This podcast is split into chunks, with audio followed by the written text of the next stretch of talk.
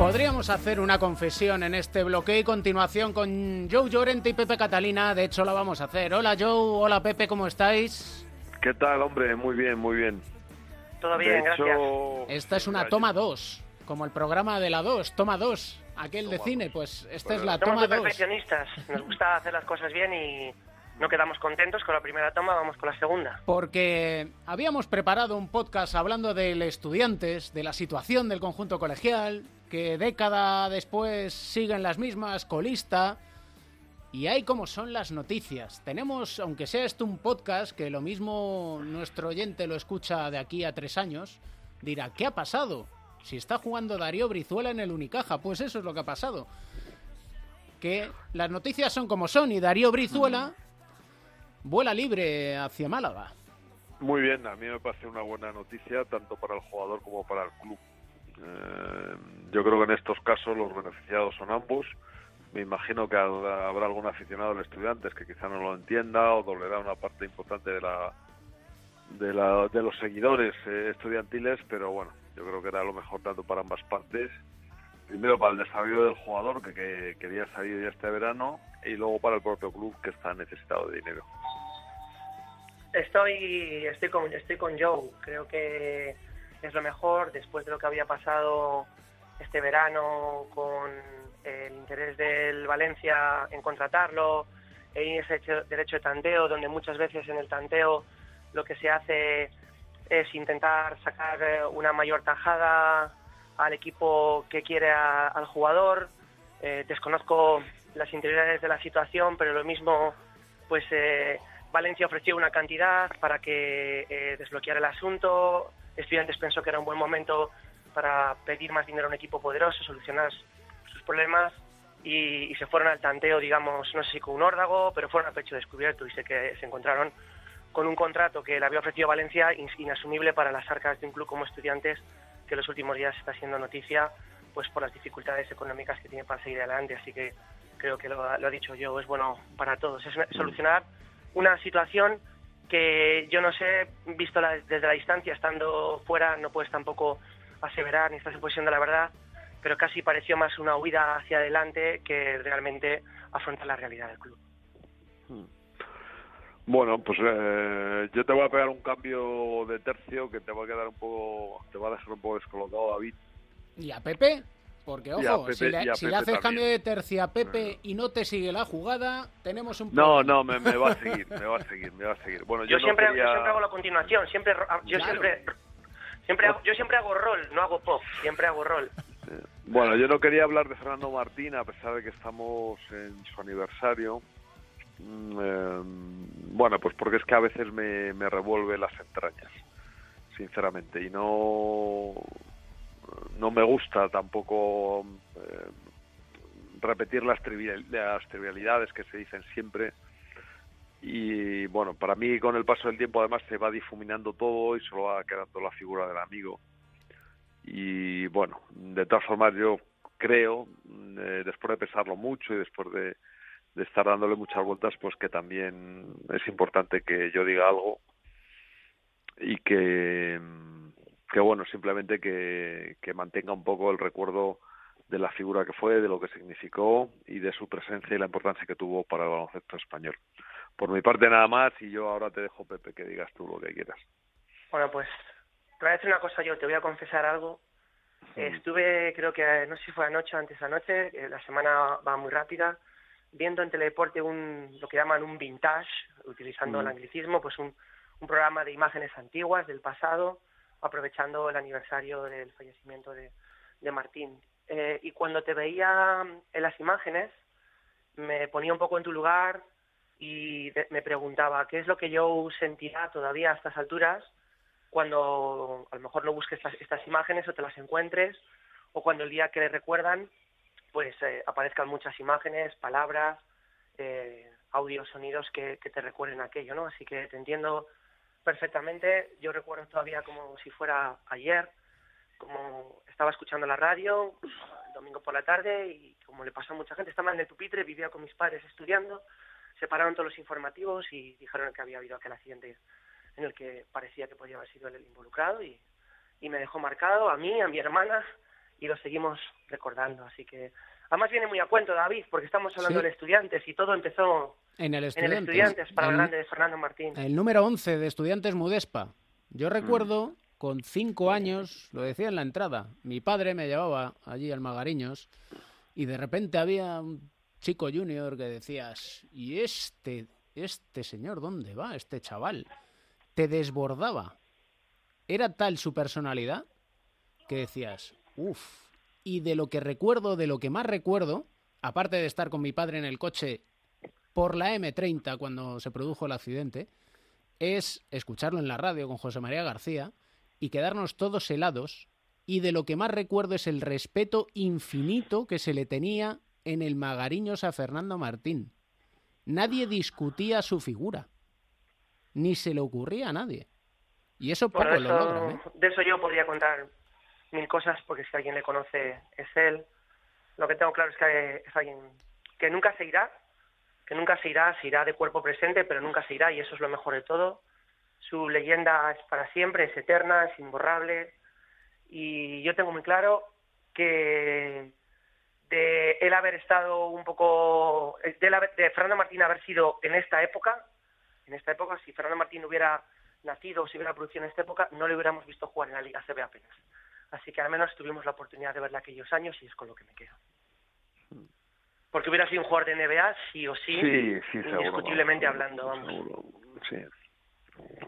No, además yo creo que no, no ha habido un jugador con tanta personalidad después y casi me atrevería a decir ni antes en el, en el baloncesto, ¿no? Pero era un tipo muy especial y eh, con muchas inseguridades también, pero con con eh, con enormes eh, fortalezas y sobre todo con una personalidad muy marcada, muy determinada, en la cual además el baloncesto no era, eh, bueno, iba a decir no era ni una parte importante de su vida o en algunos momentos no lo era, ¿no? Y todo eso hacía mucho más especial todo lo, lo que venía después con él y, eh, y todo lo que sucedía, ¿no? Y bueno, todo este fuego que tenía dentro lo mostraba lo mostraba muy a las claras en, en la cancha cuando jugaba, ¿no? Y bueno, no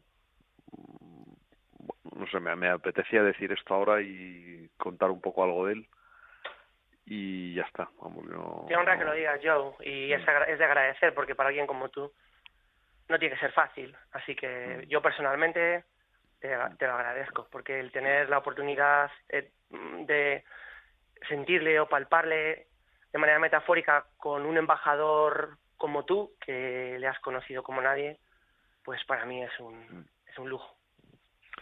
Pues muchas gracias. Y alguien que ha convivido con un ser, con una persona que ha marcado un antes y un después, que ha hecho que muchos estemos enganchados al baloncesto por él, con independencia de colores, con independencia de equipos.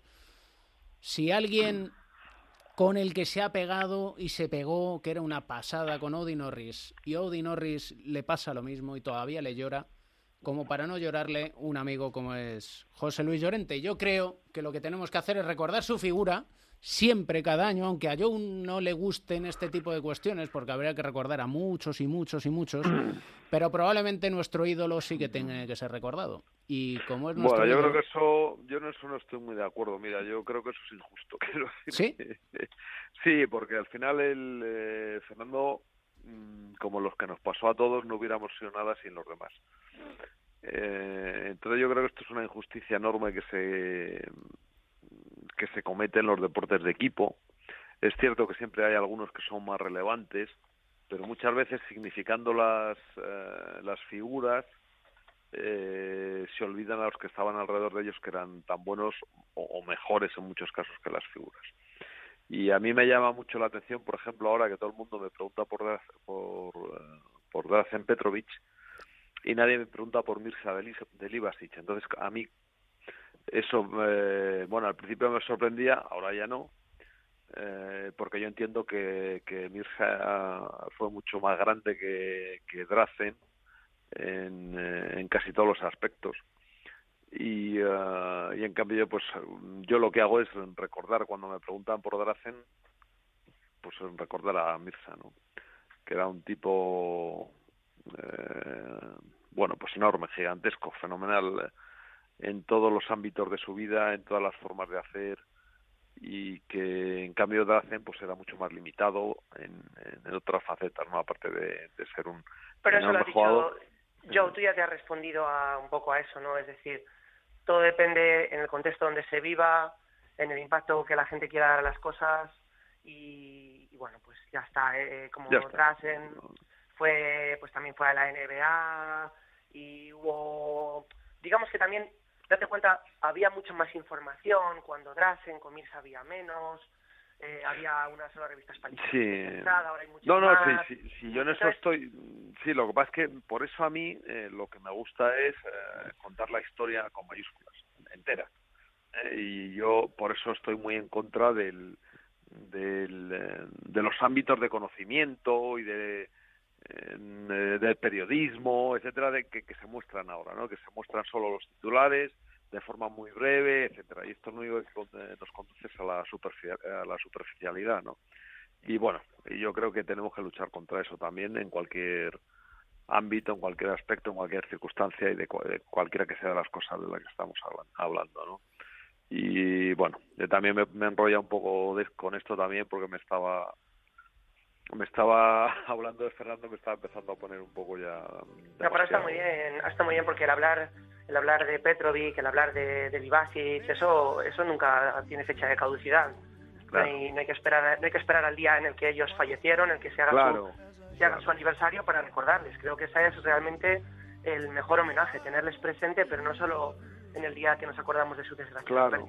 Claro, sí, yo también por eso no, me parecía adecuado hablar hoy, ¿no? Porque hoy habla, o ayer, ¿no? Esta semana, porque habla todo el mundo de, Fernando. Y, eh, y para mí es mucho más difícil hablar de él en, estos días, en, lo que de, alguna forma pues todos los sentimientos afloran muy rápido. Y en cambio hablo con él de él con más tranquilidad en otros momentos, ¿no? En los que igual, pues puedo tener las memorias y los recuerdos un poco más solapados, hay un poco más difuminados, ¿no? un poco más enterrados. Pero bueno, no, no voy a decir nada más porque creo que ya además se nos acaba el tiempo y, y porque tampoco soy capaz. Y porque no queremos alargar tu tristeza. Así que un abrazo enorme, Joe. Muchas gracias, un abrazo. Y un abrazo muy fuerte, Pepe un abrazo para los dos, especialmente para Joe en estas fechas en las que la sensibilidad está más.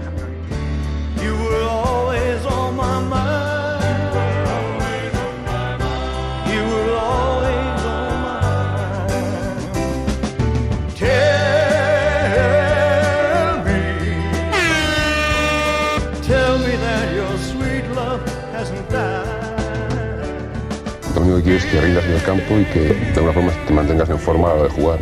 Si no juegas y si no estás bien, pues te echan y si no sigues. ¿Cómo es la prensa norteamericana deportiva? ¿Es agresiva? Muy poco, muy poco. yo creo que la filosofía es un poco más positiva de alguna forma. A mí me, sorprendió muchísimo el entrenador, los entrenadores cuando, cuando ven a un jugador, sobre todo joven o que empieza, eh, teóricamente para ellos no tienes nada malo, ¿sabes? solamente haces cosas buenas y cosas que no has aprendido y que te pueden enseñar. Me sorprendió muchísimo eso.